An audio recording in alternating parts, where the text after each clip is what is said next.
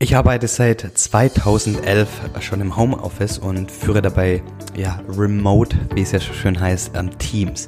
Und ein ganz, ganz wichtiger Element dabei ist die Kommunikation. Und darüber möchte ich euch heute ähm, ja einen Impuls geben nach dem Intro.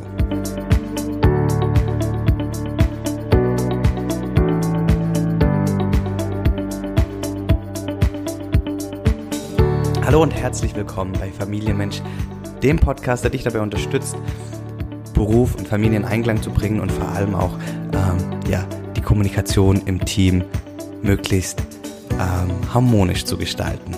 Und wenn man sich mal den Zweck eines Teams anschaut, dann ist es doch im Grunde genommen immer so, dass man gemeinschaftlich versucht, etwas Großes zu schaffen. Wie auch immer ähm, das dann für jedes einzelne Unternehmen definiert ist, aber gemeinschaftlich möchte man etwas Großes schaffen. Und dafür ist aus meiner Sicht elementar, dass man eine wertschätzende, klare und auch proaktive Kommunikation hat. Und ich möchte da ein Beispiel geben, was ich damit meine. Also wie gesagt, seit 2011 arbeite ich im Homeoffice. Ähm, Kai und, ich, wir haben Kawaii gegründet und für uns war immer klar, dass wir das Ganze orts- und zeitunabhängig äh, gestalten wollen. Und das haben wir dann auch immer für unsere ja, Teammitglieder ermöglicht. Und damals hat natürlich noch keiner irgendwie Erfahrung gehabt für zum über ja Remote Arbeiten, äh, Remote Teamführung.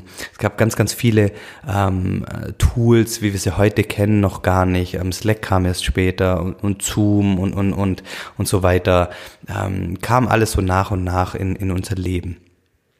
Und eine Sache, die wir festgestellt haben, ist, wenn jeder zu Hause im Homeoffice arbeitet, ähm, dass und, und solche Tools nutzt wie Slack, ähm, also so Chat-Tools, ja, dann, was dann häufig passieren kann, sind irgendwelche Missverständnisse oder dass sich zwei Menschen oder mehrere Menschen ähm, nicht richtig verstehen und, und ein bisschen ähm, ja, ja, dass die Harmonie gefährdet ist. Mal angenommen, eine Person schreibt der anderen irgendwas und ähm, die andere Person bekommt es einfach in den falschen Hals, missversteht es, ähm, fühlt sich nicht respektiert, es entsteht Unklarheit, vielleicht Frust oder Demotivation.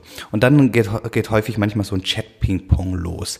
Ähm, und, und, und beide Personen reden so bisschen aneinander vorbei.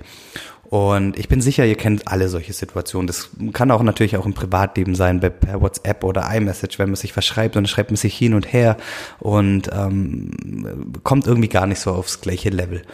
Und mein Tipp und, und, und, und meine Erfahrung ist, bei solchen ähm, Unklarheiten, bei solchen aufkommenden Gefühlen sofort das Gespräch suchen, ja, also raus aus dem Chat und sofort das persönliche Gespräch über über über das Telefon oder eine Videokonferenz suchen.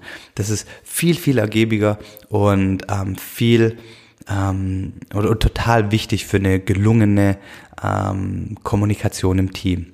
Es ist ganz ganz ungünstig solche Diskussionen, solche Unklarheiten über den Chat austragen. Und katastrophal ist es natürlich dann noch über, über den Gruppenchat, wenn das nicht nur eins zu eins geht, sondern wenn das ganze Team damit reingezogen wird. Also sofort proaktiv und das ist jeder in der Verantwortung. Da, da niemals sagen, okay, der andere hat mich respektlos behandelt oder respektlos geschrieben, der darf sich bei mir melden. Nein, geht sofort in den Chat, okay? Weil äh, nicht in den Chat, in das Telefonat, in in das in das direkte Gespräch, weil weil das löst dann wirklich oder erstickt ähm, aufkommende, ähm, ich sag mal Probleme, Herausforderungen dann oftmals im Keim.